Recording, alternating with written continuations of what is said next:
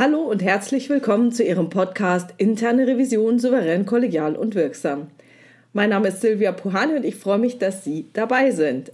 Heute haben Sie es nicht nur mit mir zu tun, sondern heute habe ich einen Interviewgast, Herr Jürgen Kunz. Hallo, Herr Kunz. Hallo, Frau Puhani. Bitte stellen Sie sich unseren Zuhörern doch mal kurz vor. Ja, mein Name ist Jürgen Kunz. Ich bin von Ihnen hier eingeladen worden zum kurzen Interview bezüglich meiner Revisionserfahrung. Es ist allerdings so, dass ich zur Revision relativ spät gestoßen bin. Ich habe eine lange Erfahrung als fachlicher Mitarbeiter in Hinsicht auf das regulatorische Meldewesen, war dort und im Risikocontrolling über 20 Jahre beschäftigt, bevor ich das Angebot damals bekam, für eine große öffentliche Bank in die Revision zu gehen, weil ein IT-Revisor speziell fürs Meldewesen gesucht wurde. Und ich dachte mir, na, aufgrund meiner langjährigen Erfahrung in der Materie ist das mal eine ganz interessante Geschichte, Revision von der anderen Seite auch mal zu gestalten. Das heißt, als Revisor aufzutreten und nicht geprüft zu werden, sondern selbst in die Prüfung zu gehen. Wohlwissend auch immer als Berater, damit fing ich an, letztendlich auch mit einem beratenden Ansatz in die Revision einzutreten, um den Kollegen in den Fachbereichen vielleicht den einen oder anderen Tipp mitzugeben. Was ist Ihnen denn durch den Kopf gegangen, als Sie angesprochen wurden, Mensch, Herr Kunz, kommen Sie doch mal in die interne Revision? Naja gut, also ich habe erstmal darüber nachgedacht, also wie sinnvoll die ganze Geschichte ist und ob ich in der Revision vielleicht auch mein Glück finden könnte, ob da interessante Aufgaben vorhanden sind, ob ich vielleicht, und das ist vielleicht auch so mein beraterischer Ansatz, dass ich sage, ich kann vielleicht dem einen oder anderen Fachbereich noch einen Tipp geben. Das war ein relativ naiver Ansatz, weil ich ja vorher die Revision quasi immer nur von der anderen Seite als Geprüfter kannte. Wie war das denn als Geprüfter?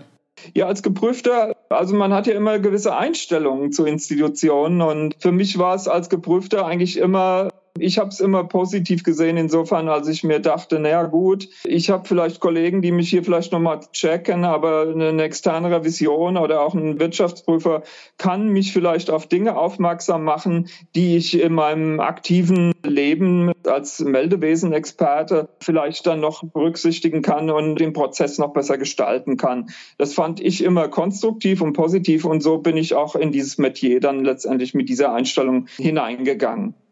Sind Sie auch mal von der internen Revision geprüft worden? Also ich hatte ja verschiedene Arbeitsstellen und es ist natürlich so, dass ich bei den Kreditinstituten durchaus immer eine interne Revision hatte, aber auch die Wirtschaftsprüfung am Jahresende. Und insofern war ich doch ziemlich vertraut mit dem Metier und wusste auch, wie die Kolleginnen und Kollegen mit mir umgehen und fand es eigentlich immer positiv, wenn das Ganze konstruktiv verlief. Das heißt, wenn die richtigen Fragen gestellt wurden, da war mir dann immer klar, na gut, da hat sich jemand mit der Materie ausgiebig beschäftigt und hat sich die Dinge, die ich vielleicht fabriziert habe, auch genauer angeschaut. Und wenn da ein Hinweis kam, war ich immer dankbar, wenn es wirklich was Konstruktives war. Gab es denn da auch mal ein negatives Erlebnis mit irgendeinem schrecklichen Prüfer? In der Zeit, als Sie geprüft wurden?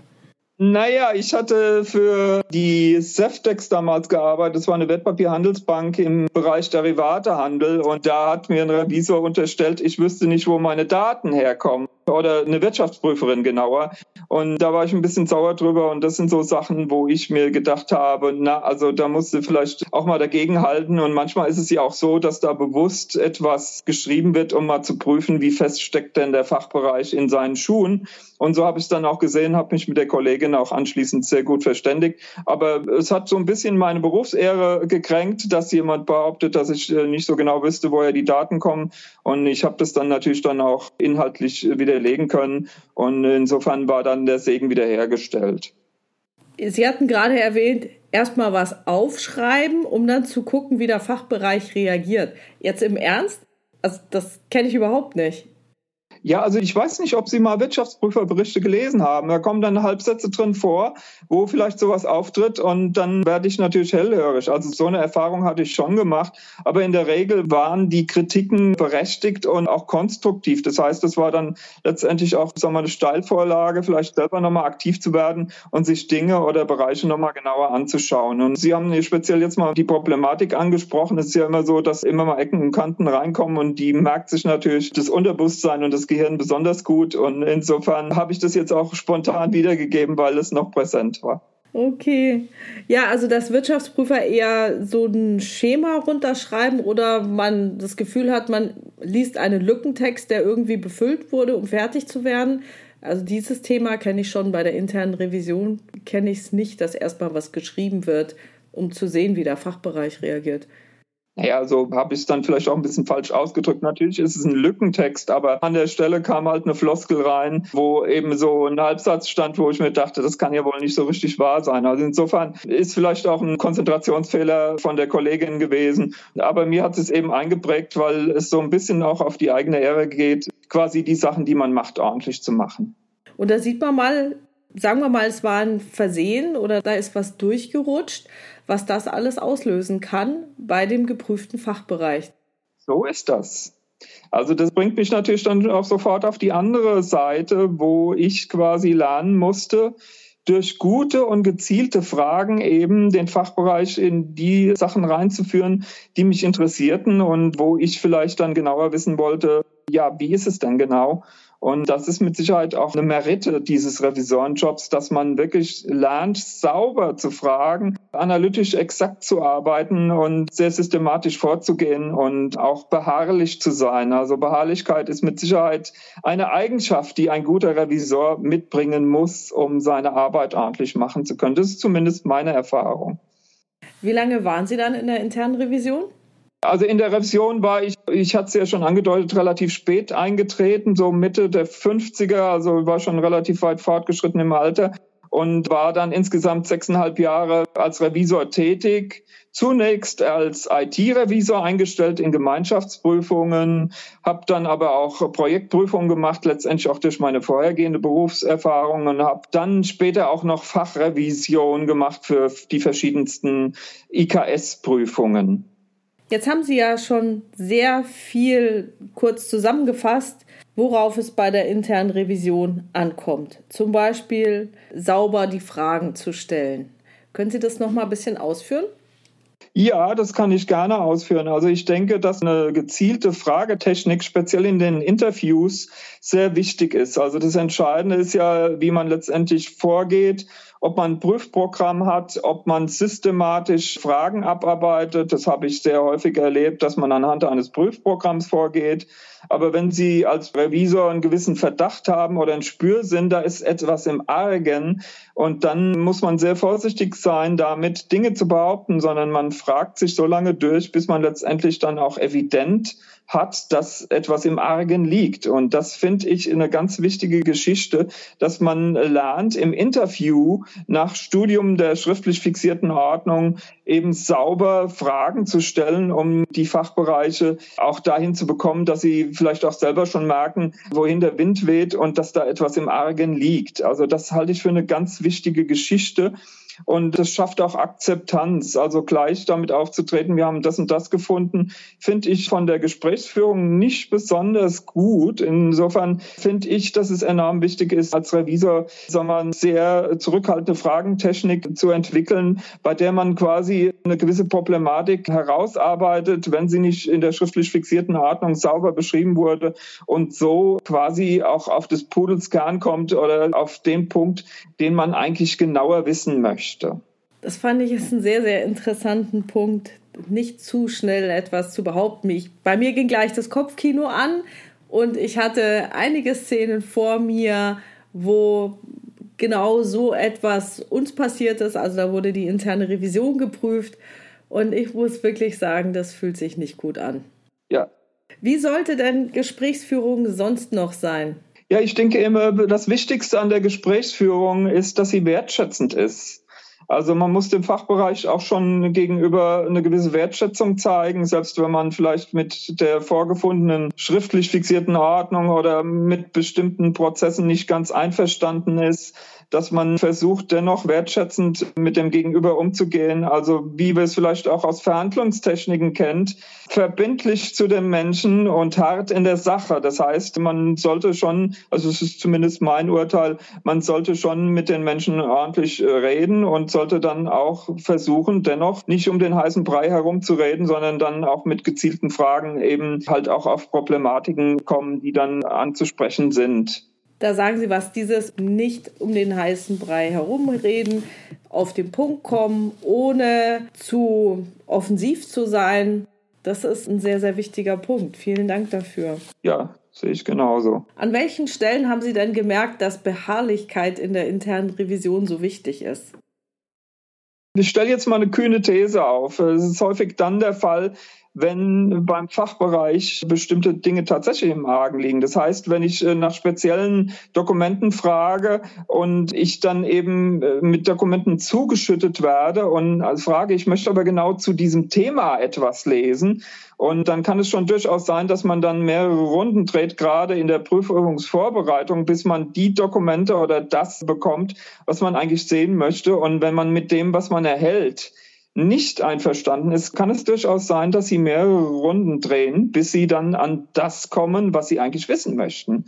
Und da ist Beharrlichkeit gefragt. Das heißt, sie müssen nachsetzen, weil der Fachbereich natürlich sofort merkt, naja gut, er gibt sich jetzt mit dem Schwall von Dokumenten, die wir ihm gerade zugestellt haben, zufrieden. Und das ist aber nicht der Fall. Also man muss dann schon auch merken, dass man da mit seiner ganzen Freundlichkeit auch immer wieder auf das drängt, was man eigentlich gerne wissen wissen möchte. Und da ist die Beharrlichkeit gefragt. Und das kann unter Umständen auch so sein, dass der Fachbereich da mehrere Runden mit der Revision dreht. Aber dann, wenn tatsächlich ein Risiko damit verbunden ist, sollte man als Revisor auf keinen Fall locker lassen. Wie ist es Ihnen gelungen, freundlich zu bleiben? Weil manchmal wird man ja richtig herausgefordert. Naja, das ist wirklich wahr, was Sie sagen. Und es geht auch manchmal mit persönlichen Verunglimpfungen einher. Das ist aber, das möchte ich hier an der Stelle betonen, das ist nur bei ganz wenigen Kollegen der Fall, dass sie da unprofessionell mit der Situation umgehen. Die meisten sind doch sehr professionell, versuchen vielleicht erst ein bisschen drumherum was zu finden, wenn was im Argen ist. Und dann kommt vielleicht dann doch später ein Dokument, das brauchbar ist, oder es kommt eben heraus, dass man ein Risiko entdeckt hat, weil ein bestimmter Prozess unsauber bearbeitet wurde oder eine Kontrolle nicht sauber bearbeitet wurde. Und dann kommen dann schon Dinge hoch. Und Sie haben natürlich recht, es ist schwer, wenn man ein emotionaler Mensch ist. Und zu denen zähle ich mich persönlich sich dazu führen. Insofern ist das vielleicht auch eine Empfehlung an die jungen Kollegen, die sich für diesen Beruf interessieren. Also es gibt verschiedene Dinge, die auch in der eigenen Persönlichkeitsbildung durchaus von Vorteil sind, wenn man in der Revision arbeitet. Also ich habe es gelernt, eben mein Mütchen dadurch zu kühlen, dass ich nicht sauer wurde, sondern dass ich nochmal gefragt habe oder vielleicht nochmal das Thema dann vielleicht für ein, zwei Minuten im Interview zurückstelle, um dann nochmal drauf zu kommen. Also es ist auch eine gewisse Penetranz dabei, um unter Umständen an Verband verborgene Informationen oder an die Informationen heranzukommen, die beim ersten Gespräch nicht quasi offenbar werden. Und genau das interessiert mich jetzt, wenn Sie sagen, Sie sind ein emotionaler Mensch. Und dann sagen sie, ah, ganz sachlich, rational, ich packe das Thema zur Seite, ich frage hinterher nochmal. Also in mir brodelt es dann manchmal. Ja, das tut es in mir auch. Da brauchen Sie keine Angst zu haben. Das ist schon der Fall. Also es gibt natürlich auch Situationen, wo es vielleicht dann auch mit einem Abschlussgespräch oder mit einem Gespräch vielleicht auch mal wieder lauter wird, weil einfach eine Sachlage nicht geklärt wurde. Und da gibt es dann, ist es schon mal in der großen Runde so, dass natürlich die Lautstärke leicht anschwellt. Und da muss man sich dann auch durchaus im Griff haben. Aber ich glaube, ich zähle nicht zu den Menschen, die dann aggressiv oder schreiend werden. Aber man muss dann auch schon mal sehr deutlich nochmal vortragen, warum man etwas so sieht und nicht anders. Und diese Festigkeit, die sollte man auch als Revisor immer mitbringen, weil die Fachbereiche nämlich sofort spüren, dass sie vielleicht doch ein Spiel mit ihnen treiben können und das ist natürlich etwas, was man als Revisor nie zulassen darf. Welche Tipps haben Sie denn zum Thema freundlich bleiben noch für Neueinsteiger in der internen Revision? Ja, das ist eine sehr gute Frage. Also wenn man selber quasi damit gekämpft hat, kann man nur sagen, also es ist eine gewisse Übung dabei. Ne? Also ich denke mal, wenn Sie die Situation oft durchlebt haben, können Sie damit besser umgehen. Und es ist auch immer von Vorteil, wenn Sie quasi nicht alleine ins Gespräch gehen, sondern wenn ein anderer Kollege dabei ist und man sich so ein bisschen die Aufgaben so nach dem Motto Advocatus Dei und Advocatus Diaboli aufteilt Und wenn man selber das Teufelchen ist, das vielleicht die bösen Fragen stellt, dann ist vielleicht ein Kollege dabei, der mit einer etwas positiveren Frage dann doch dazu überführt, dass das Gespräch jetzt nicht ganz ins Emotionale abgleitet, weil wir sind letztendlich Menschen und das sind wir auch als Revisor. Und dennoch muss man bestimmt sein und bestimmt bleiben und verbindlich zu den Kollegen, mit denen man zu tun hat.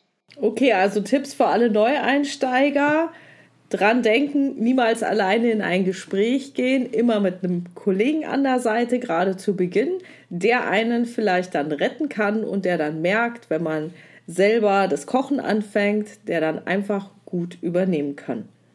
Und üben, üben, üben. Abgesehen davon, dass natürlich ein Kollege vielleicht noch als zweite Instanz dient, wenn man im Nachhinein diskutiert, das wurde gesagt oder es wurde nicht gesagt. Und wenn man da nicht so ganz alleine da war, ist das schon sinnvoll. Man schreibt ja auch Protokolle letztendlich zu den Gesprächen, um genau das festzuhalten. Also es sind verschiedene Leinen an Bord festzuzurren, damit einem die Prüfgegenstände oder das, was man geprüft hat, nicht entgleitet. Und das ist sehr wichtig, dass man da auch Akten- und Faktenlage schafft. Und das spielt alles quasi Hand in Hand, so sehe ich das. Jetzt könnte man ja meinen, das wäre ja alles ganz schrecklich und schwierig in der internen Revision. Welche schönen Erfahrungen haben Sie denn in der internen Revision gemacht? Also ich habe durchaus schöne Erfahrungen gemacht. Es gibt also durchaus auch Fachbereiche, die die Arbeit wertschätzen, so wie ich es als Fachbereich selber getan habe, die sagen, mein Gott, der Kunst bringt hier einen Aspekt rein, da haben wir noch gar nicht drüber nachgedacht. Also gerade in Projektprüfungen, wo doch eigentlich alles im Fluss ist, wo sie nicht einfach nur auf Kontrollen und auf Angemessenheit und Wirksamkeit gehen, sind dann doch auch manchmal vielleicht aus meiner Erfahrung als Projektmitarbeiter während der Meldewesenzeit sind da doch Dinge da, die ich vielleicht einbringen kann, wo die Kollegen sagen, oh, das ist eine gute Idee. Ne? Und es gibt auch Menschen, die einen wertschätzen. Aber was mich wirklich am meisten noch gethrillt hat, das war, die letzte Prüfung in meinem Arbeitsleben und die ging letztendlich mit einer Datenanalyse einher. Und es ging darum, dass man letztendlich Ausfallwahrscheinlichkeiten oder Ausfälle prüft über verschiedene Lieferstrecken hinweg und das mit einer kleinen Abgleichslösung bezüglich des Meldewesens und des Risikokontrollings und der Finanzbuchhaltung macht. Und da war die Aufgabe letztendlich, die Daten, die Informationen miteinander zu verknüpfen und herauszufinden, ob für bestimmte Geschäfte die Attribute vergleichbar sind oder ob im Nachhinein von den einzelnen Fachbereichen vielleicht was geändert wurde und somit die komplette Integrität zwischen den verschiedenen Systemen nicht hergestellt ist. Und das fand ich sehr fordernd, weil mein Prüfungsleiter eben mir quasi die, die Daten auch besorgt hat vom Fachbereich.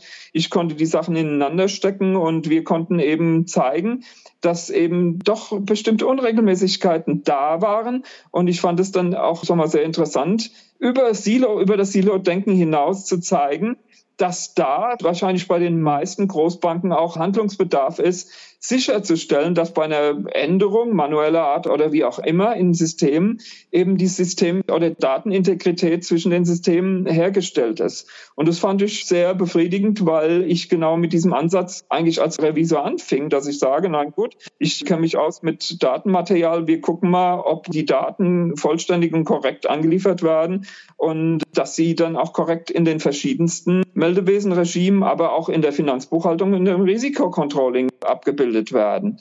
Also Datenintegrität war immer ein Thema für mich und es war meine ganz persönliche Freude, das zu erleben.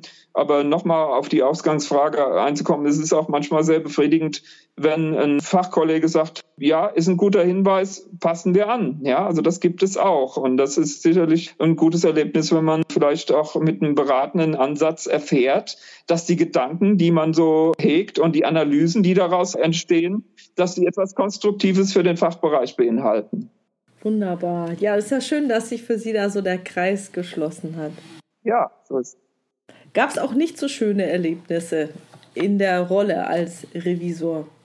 Naja, es gibt auch Momente, wo man anfängt zu rudern, das muss man ehrlich sagen. Als ich anfing, war es schon so, dass ich zwar jemanden hatte, der mich einarbeitete, aber wir hatten damals noch kein Prüfprogramm.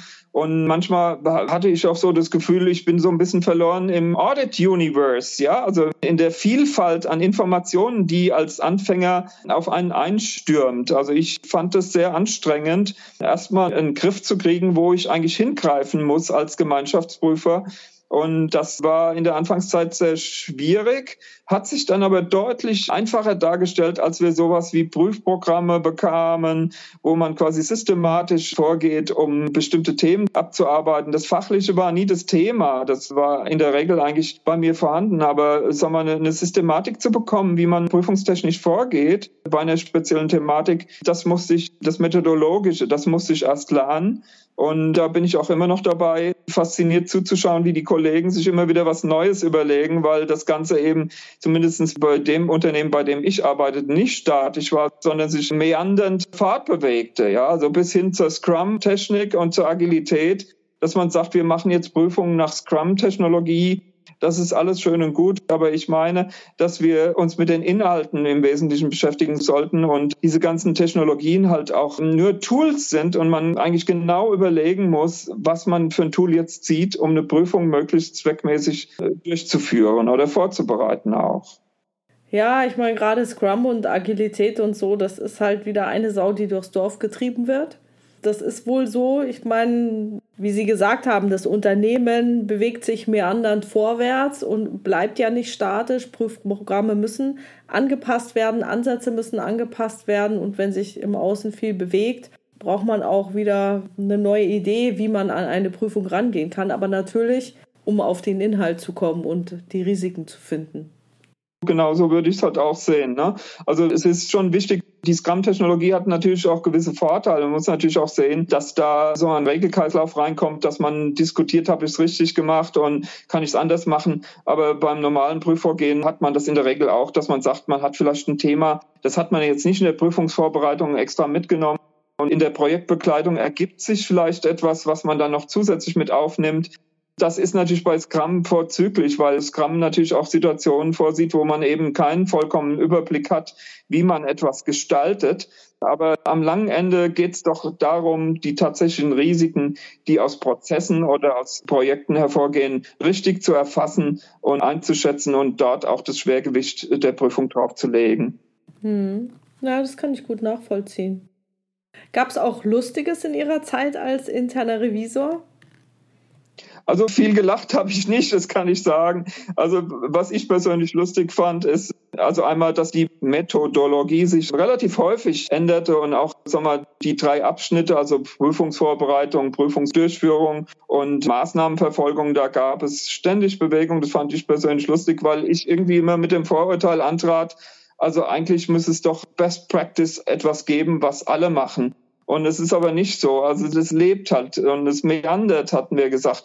Und das fand ich erstmal lustig und ich fand halt auch lustig, dass ich, und das ist vielleicht auch für die jungen Kollegen interessant, relativ häufig auf Prüfungen eingesetzt wurde, von denen ich inhaltlich gar nicht so die Ahnung hatte. Also was weiß ich, Refinanzierung oder Anlage. Das sind Themen gewesen, wo ich sagen muss, ich muss mich auch erstmal durch die SFO durchschaufeln und mit den Fachbereichen Interviews führen, um überhaupt zu verstehen, um was geht es denn.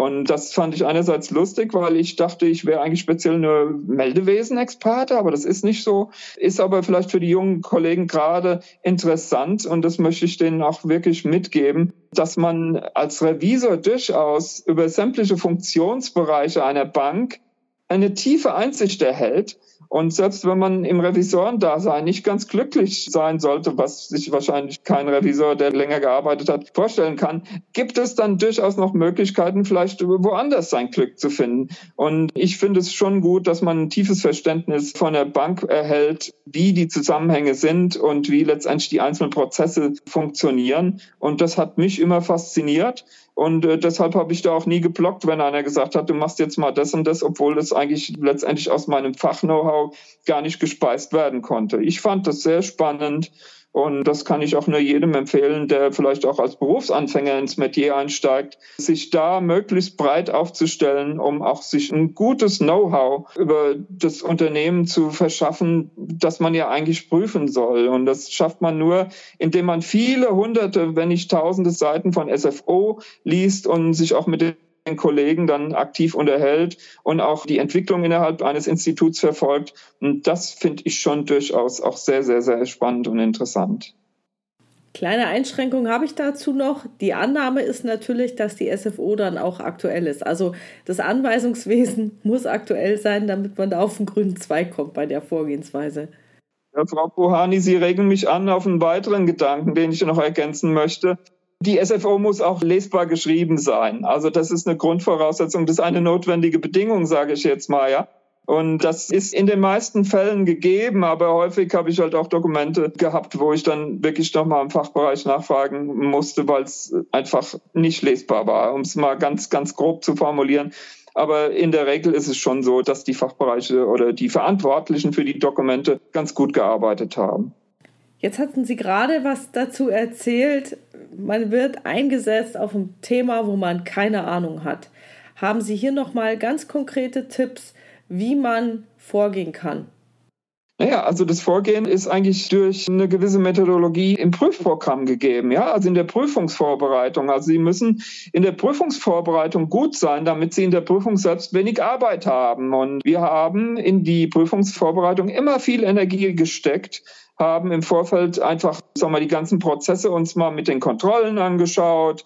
Man geht so vor, dass man sich quasi die ganzen Flowcharts anschaut und da kommen vielleicht schon mal die ersten Gedanken und Fragen. Dann liest man die eine oder andere zentrale SFO. Es kann in bestimmten Prüfungsthemen durchaus sein, dass Sie da 80, 90 Dokumente haben. Da müssen Sie natürlich gezielt vorgehen es ist am Anfang nicht so ganz einfach, quasi die Spreu vom Weizen zu trennen oder anders formuliert, die Nadel im Heuhaufen zu finden, um zu gucken, was möchte ich mir denn jetzt genauer anschauen und worum geht's denn hier? Ja, also man muss erstmal verstehen, wie die Prozesse laufen und dazu gibt's verschiedene Hilfestellungen. Sie können die SFO studieren, oder Sie machen mal mit dem Fachbereich ein Walkthrough, dass Sie mal sich zeigen lassen, wie die Prozesse im Einzelnen abgearbeitet werden, wie das quasi in der Sequenz abläuft.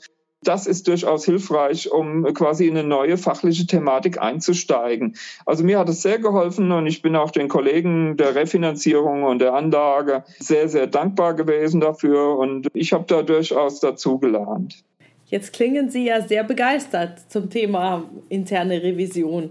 Würden Sie denn wieder in die interne Revision einsteigen, wenn man Sie ansprechen würde?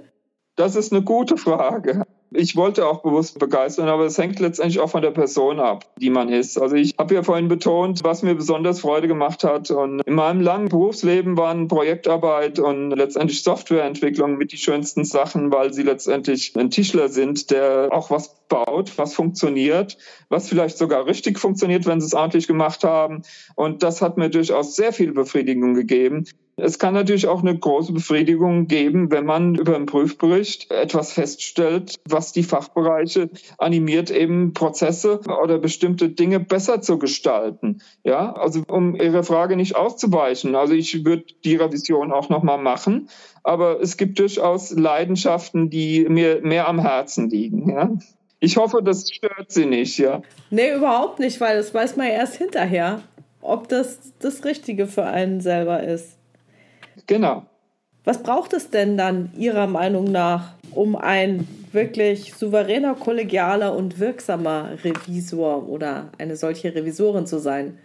Ja, ich denke, es braucht eine Vielfalt von Dingen. Also zum einen muss man analytisch sehr stark sein. Man muss schon ein Gefühl dafür haben, wo die Risiken sind in einem Prozess oder wo die Risiken in einem Fachbereich auftreten können. Man braucht viel Erfahrung. Man muss halt auch wissen, wie bestimmte Sachen laufen, wie die Prozesse funktionieren. Das ist ganz wichtig. Und man braucht natürlich auch den Willen, die Dinge gerade zu ziehen und sich mit Unwägbarkeiten abzufinden, dass Fachbereiche vielleicht nicht das liefern, was man möchte. Man muss beharrlich sein, man muss sich durchsetzen. Also man braucht eine gewisse Durchsetzungsfähigkeit, übrigens eine Eigenschaft, die Sie als Projektmanager auch brauchen. Also das sind eigentlich so grundsätzliche Dinge, die einen dann quasi Spaß machen, wenn man diese Fähigkeiten mitbringt, dass man sagt, man ist bereit, eben systematisch zu fragen, man hat hat Respekt vor den Fachbereichen und man hat die gute Absicht, vielleicht die Dinge auch besser gestaltet zu sehen. Wobei ich da sagen kann, das ist nicht immer so einfach, das so umzusetzen, wie man das selber sieht. Ja. Haben Sie dafür noch ein Beispiel oder wie meinen Sie das denn konkret? Also, dass Sie, Sie haben eine gute Idee und meinen, Mensch, das müsste jetzt der Fachbereich machen? Naja, Sie können den Fachbereichen schlecht vorschreiben, was sie zu tun und zu lassen haben, aber in der Projektarbeit gibt es mal immer wieder die Diskussion, ob man vielleicht eine Lieferstrecke zum System hat oder ob man zwei oder drei hat, ob man verschiedene Systeme parallel laufen lässt. Und da denke ich schon öfter darüber nach. Wenn man es richtig anfassen würde, würde man sich vielleicht weniger Arbeit machen, wenn man es gleich korrekt macht. Das würde ich mir schon eher so wünschen, aber als Revisor haben Sie, und das muss man sich letztendlich auch eingestehen, haben sie nur bedingt Einfluss auf die Prozesse. Sie können letztendlich nur auf die Risiken aufmerksam machen. Ob der Fachbereich dann entsprechend vorgeht und diese Risiken möglichst minimiert oder vielleicht eine Kontrolle irgendwo einbaut, das können sie auch am langen Ende nicht festlegen. Das müssen sie dann unter Umständen auch durchsetzen. Das kann sein, dass das möglich ist in bestimmten Fragestellungen. Aber in der Regel ist ihr Einfluss dann doch begrenzt. Also sie haben letztendlich die Aufgabe, die Risiken festzustellen. Und wenn da offensichtliche Defizite sind und so mal Kontrolle Kontrollen nicht richtig laufen, da haben sie natürlich die Möglichkeiten, da massiv Einfluss drauf zu nehmen und zu sagen, so nicht. Und sie stellen das dann ja auch fest. Und dann müssen die Fachbereiche nachbessern und im nächsten Jahr schauen sie sich nochmal an, ob das funktioniert. Und wenn sie Glück haben, haben sie es ordentlich gemacht. Ansonsten stehen sie wieder da und prüfen das Gleiche nochmal. Dann weiß man wenigstens, wie es geht. Ja, so ist es. Was glauben Sie denn, wie die interne Revision in zehn Jahren aussehen wird?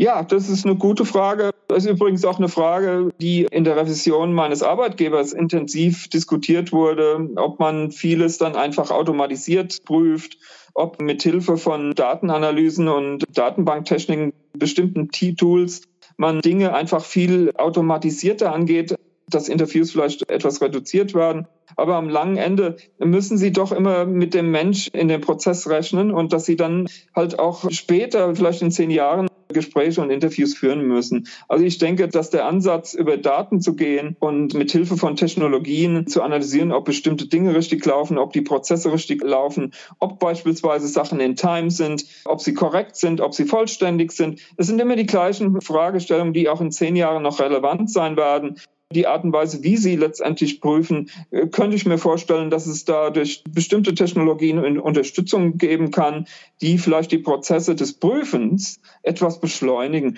Und das ist ja auch sinnvoll und das finde ich auch gut. Aber die Fragestellung, ob ein Prozess an der richtigen Stelle mit den richtigen Kontrollen versehen ist, die müssen Sie sich immer wieder stellen und da hilft Ihnen auch keine Maschine. Da müssen Sie nachdenken drüber und müssen sich die Frage stellen, ist das Risiko da oder ist es nicht da? Also es ist so ein Mischmasch. Die Tools werden sich fortentwickeln, aber die Kernfragen kann ich mir nicht vorstellen, dass die sich großartig ändern. Es geht immer um Risiken in Prozessen oder Projekten. Wann ist eine interne Revision Ihrer Meinung nach wirksam? Eine interne Revision ist dann wirksam, wenn sie all die Eigenschaften mitbringt, über die wir die letzte Zeit gerade gesprochen hatten. Also es bedeutet, eine interne Revision muss beharrlich sein. Eine interne Revision darf sich nicht vom Fachbereich manipulieren lassen. Das heißt, man kriegt ja oft dann irgendwie eine B-Lösung hingelegt, die vielleicht dann doch keine richtige Lösung ist. Das habe ich schon oft erlebt, auch in der Prüfung, dass man dann sagt, nee, das möchten wir aber nicht so. Wir möchten, dass es dann doch so behoben wird, wie wir das vorsehen. Und das heißt, eine gewisse Beharrlichkeit ist wichtig und natürlich auch man muss kompetent sein. Also ich denke schon, dass man beim Fachbereich immer dann als kompetent wahrgenommen wird, wenn man sag mal, die Prozesse gut kennt und wenn man auch die Problematiken der Prozesse gut kennt, und wenn man das erreicht hat, ist man meines Erachtens in der Diskussion schon mal akzeptiert. Das heißt, eine gute Revision muss auch ernst genommen werden und nicht erst quasi zu den Feststellungen und zum Abschlussgespräch, wo man dann plötzlich merkt, da kommen ein Haufen von Feststellungen auf einen zu. Und was machen die denn da? Das hat mir doch alles ganz anders besprochen. Deshalb hatten wir eigentlich zuletzt, und es ist wirklich eine gute Praxis, auch schon während der Prüfung, die Feststellungen, von denen wir vermuteten, dass sie welche sind, adressiert so dass die Fachbereiche im Prüfprozess und nicht zum Schluss der Prüfung schon intervenieren konnten. Und da gibt es viele Diskussionen und man muss auch manchmal einen Schritt zurückgehen können, wenn man sieht, dass man vielleicht falsch gelegen hat. Aber im Großen und Ganzen ist es natürlich schon wichtig für die Glaubwürdigkeit, dass man die Dinge, die man als Risiko sieht, auch adressiert und wenn ein Risiko mitigiert werden kann, darauf beharrt, dass das der Fall ist. Natürlich immer unter dem Aspekt, dass das auch wirtschaftlich ist. Das heißt, wenn ich eine Risikomitigation mache, darf es natürlich nicht mehr kosten als das Risiko, das letztendlich existent ist. Wie wichtig ist denn der Kommunikationsaspekt in einer internen Revision? Sie haben vorhin gerade gesagt, ja, Interviews wird man immer führen müssen. Wie wichtig ist es? Das finde ich eine sehr gute Frage, weil es gibt immer mal so den Ansatz, das macht man auch gerade als Anfänger gerne, wenn man so ein bisschen Angst vielleicht vom Fachbereich hat, dass man lange E-Mails schreibt, um gewisse Dinge zu klären, wo doch ein Telefonat viel naheliegender ist. Und das habe ich auch sehr gut lernen können im ersten oder im zweiten Jahr, dass es viel, viel besser ist, auf den Fachbereich direkt zuzugehen und einfach das direkte Gespräch zu suchen. Also für mich ist es schon wichtig, es gibt ja verschiedene Arten zu kommunizieren. Das wird ja auch letztendlich aus den Ausführungen klar. Sie können schreiben, Sie können reden.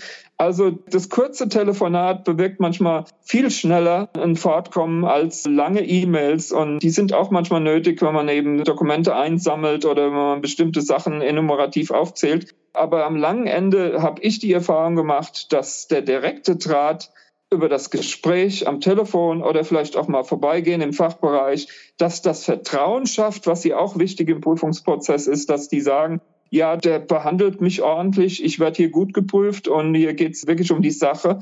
Das schafft Vertrauen. Insofern finde ich die Kommunikation, das direkte Gespräch immer besser als einfach nur E-Mails rauszuhauen, wo man einfach gewisse Dinge kritisch anmerkt oder anspricht. Also es ist immer gut, wenn man den Fachbereichen direkt spricht. Das kann ich nur unterschreiben. Also das ist wirklich so. Wie wichtig ist denn Kollegialität aus Ihrer Sicht in der internen Revision? Noch eine gute Frage. Ich weiß gar nicht, wo ich aufhören soll. Also es ist wirklich so, dass die Kollegialität in der Revision von enormer Wichtigkeit äh, ist. Also Sie haben ja häufig Gemeinschaftsprüfungen, wo Sie vielleicht mit vier, fünf Kollegen reingehen, wo es einen Prüfungsleiter gibt, der dann nur steuernd arbeitet und wo man letztendlich dann auch über gewisse Techniken dann die Aufgaben verteilt. Und Vertrauen zwischen den Prüfern ist es A und O. Wenn das nicht funktioniert, dann wird auch Ihre Gemeinschaftsprüfung nicht fruchten. Also Sie haben ja häufig die Zusammenarbeit von IT-Experten mit Fachexperten und dass das Thema Daten so eine Schnittstelle ist, wo vielleicht der Fachrevisor sagt, ja, habe ich denn alle Stundungen erfasst? Und äh, ich die Frage als IT-Revisor stelle, ja, wo ist denn die Stundung überhaupt abgebildet und wie ist das technisch abgebildet? Deshalb macht man ja Gemeinschaftsprüfungen, dass man die verschiedenen Sichtweisen der Technik und der Fachlichkeit miteinander verbindet. Aber ich würde es nicht aufs Revisorendasein alleine verhaften, sondern ich denke, es ist eine ganz wichtige Geschichte, dass man weiß, man hat im Team einen Zusammenhalt, und auch wenn man Fehler entsteht, dass diese Fehler ordentlich innerhalb der Prüfung dann bearbeitet werden. Also der Zusammenhalt oder die Kollegialität ist es A und O, wenn man eine Gemeinschaftsprüfung macht. Es gibt ja viele Prüfungen, die man auch als Prüfer alleine machen kann. Das sowas soll es im IT-Bereich geben. Das habe ich auch schon gehört, wenn man was weiß BKM oder sonst was prüft dass man einfach die Dokumente anhand eines Katalogs abarbeitet, ein Häkchen macht und das war's. Aber wenn Sie gut prüfen wollen, dann müssen Sie ein gutes Team haben. Das heißt, da müssen die Interessen gleich sein. Es muss auch jeder seinen Share haben. Das heißt, jeder muss seinen Anteil haben, für den er verantwortlich ist. Und wenn man dann sieht, mein Gott, man kriegt Informationen vielleicht vom Kollegen zugetragen, weil er weiß, du kümmerst dich jetzt gerade um das Thema XY, dann ist es natürlich eine tolle Sache, wenn man quasi auch vielleicht in den regelmäßigen Meetings, also mittlerweile ja täglich, sich die Informationen zuschaufelt. Das ist eine wichtige Geschichte. Und das habe ich zuletzt sehr gut erlebt. Und äh, gerade in der Scrum-Technologie sind sie viel am Reden. Am Anfang hat mich das sehr genervt, weil ich immer dachte, mein Gott, mir geht die Zeit morgens wieder flöten, die ich eigentlich doch aufwenden wollte, um ein Dokument zu lesen. Aber es ist eine wichtige Sache, eine gute Kommunikation innerhalb des Prüfungsteams zu haben und auch eine Vertraulichkeit innerhalb des Prüfungsteams, wenn mal eine Sache vielleicht nicht so gut gelaufen ist. Und ich habe Sie vorhin auch so verstanden, dass Sie ja auch zu Ihren Revisionspartnern und Partnerinnen sehr, sehr kollegial waren. Also ich habe mich darum bemüht dann müssten Sie jetzt die Partner fragen, mit denen ich geprüft habe. Aber es ist nicht so, dass sie alle verloren habe, sondern jetzt äh, im Vorruhestand habe ich da tatsächlich noch Freunde, mit denen ich regelmäßig auch telefoniere, wo ich gewisse Neuigkeiten auch bekomme. Und darüber freue ich mich natürlich erheblich, das muss man sagen. Also das Menschliche ist schon wichtig. Und wenn man, sagen wir, 35 oder 38 Jahre Berufsleben hinter sich hat, freut man sich, wenn man zahlreiche Kontakte auch noch zu früher hat, die durchaus auch freundschaftlich sind. Und das ist eine wichtige, tolle Sache. Es ist nicht wie im Fußball, elf Freunde müsst ihr sein, aber schon so ein bisschen. Also es ist schon auch eine Konkurrenzsituation am Arbeitsplatz. Aber wichtig ist letztendlich auch das äh, Vertrauen, dass man sagt, ja, es ist ein Fehler passiert, ich werde hier jetzt nicht vorgetragen und das versuchen wir gemeinsam zu beheben. Und das habe ich auch nicht anders erlebt. Das muss man einfach sagen. Die letzten zwei Jahre sind genau nach diesen Maßgaben verlaufen. Und äh, dadurch, dass ich permanent in wechselnden Teams war und auch ständig andere Kollegen zur Seite hatte, muss man auch lernen, wirklich schnell ein Onboarding zu finden, dass die Gruppe eine Gruppe wird. Und das kann man auch nicht oktroyieren von oben, ja. Also der Prüfungsleiter kann natürlich gewisse Sachen machen, sagen, wir machen ein Team-Event und wir gehen mal einen trinken oder wir gehen was gemeinsam essen. Das sind auch wichtige Sachen. Aber meine feste Überzeugung ist eigentlich die, dass man eigentlich nur gut als Team funktioniert, wenn man in der Arbeit und nicht im Feiern, in der Arbeit äh, quasi ein Vertrauen entwickelt und weiß, mein Gott, es ist wie beim Staffellauf, ich muss jetzt den Stab weitergeben oder ich krieg den Stab. Das muss man begreifen. Und wenn man das nicht begreift, hat man in der Revision nichts verloren und man hat auch nichts in der Projektarbeit verloren. So sehe ich die Dinge. Was würden Sie denn Revisoren, Revisorinnen oder auch der internen Revision wünschen? Ich würde der internen Revision immer wünschen, dass sie die Dinge findet, bevor sie letztendlich die übergeordnete Instanz findet. Und die ist mal im Bankenwesen eben die BaFin oder die Bundesbank. Wenn die mit Prüfern reinkommen, dann würde ich der Revision doch immer wünschen, dass äh, sie vielleicht möglichst viel aus dem Feld räumt, obwohl wir natürlich als Prüfer halt auch die Erfahrung gemacht haben, dass wir nicht allmächtig sind und dass uns schon mal irgendwie vielleicht auch eine wichtige Fragestellung durch die Lappen gegangen ist oder dass sie eben nicht im Prüfplan abgebildet wurde. Ich würde der internen Revision wünschen, dass sie möglichst offen bleibt und dass sie möglichst flexibel und anpassungsfähig ist und dass sie sagen wir, auch die Akzeptanz innerhalb der Company erhält, die sie auch wirklich verdient hat. Ja, also in der Regel ist es ja so, dass man mit einem Vorurteil rangeht. Jetzt kommt die Revision, alles schottendicht. Und der internen Revision würde ich genau wünschen, dass das nicht der Fall ist, sondern dass es eher ein kollegiales Miteinander ist und nicht ein Auszählen, sondern dass man die Funktionalität der internen Revision in den Fachbereichen und den Projekten erkennt und auch darüber eine gewisse Wertschätzung erhält. Und das habe ich auch tatsächlich so erfahren. Also das kann ich nicht anders sagen. Ich möchte an den Fachbereich da im Meldewesen im Speziellen, dass ich da geprüft habe, auch nochmal ein Dankeschön aussprechen. Können Sie gerne machen an dieser Stelle. Ja. Okay, abschließend. Wir hatten jetzt schon relativ viele Tipps für Neu- und Quereinsteiger in der internen Revision. Ich denke, für die wird das Interview sehr, sehr interessant sein. Gibt es noch etwas, was Sie abschließend zusammenfassend dazu sagen möchten? Also die wesentlichen Dinge sind, glaube ich, ausgesprochen. So als Fazit möchte ich wirklich nochmal festhalten. Also Revisionsarbeit ist auch immer eine Arbeit am Revisoren, also an einem selbst.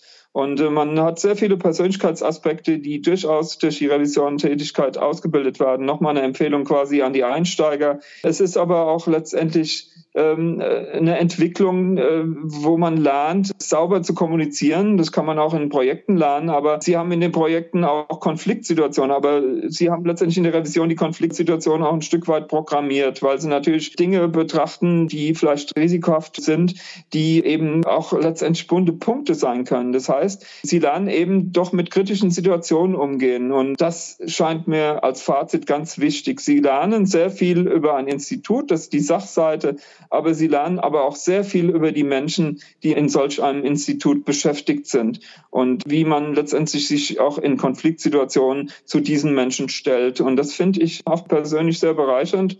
Und es hat mich trotz meines fortgeschrittenen Alters auch durchaus noch weitergebildet. Das kann ich an der Stelle durchaus auch formulieren. Ich hoffe, das war ein gutes Schlusswort für Sie. Ansonsten können Sie gerne noch mal fragen. Nein, das war ein perfektes Schlusswort. Vielen, vielen Dank, Herr Kunz. Das war ein sehr, sehr kurzweiliges, wunderschönes Interview. Und vielen Dank, dass Sie dazu bereit waren. Ja. Ich kann mich wirklich nur bedanken. Ja, ich freue mich, dass ich eingeladen wurde. War nochmal Spaß, die alten Sachen durchzugehen und vielleicht auch nochmal zu reflektieren, was eigentlich in den letzten sechs Jahren passiert ist. Vielen Dank, Frau Pohani. Ich habe Ihnen zu danken, Herr Kunze. Vielen Dank. Tschüss. Tschüss.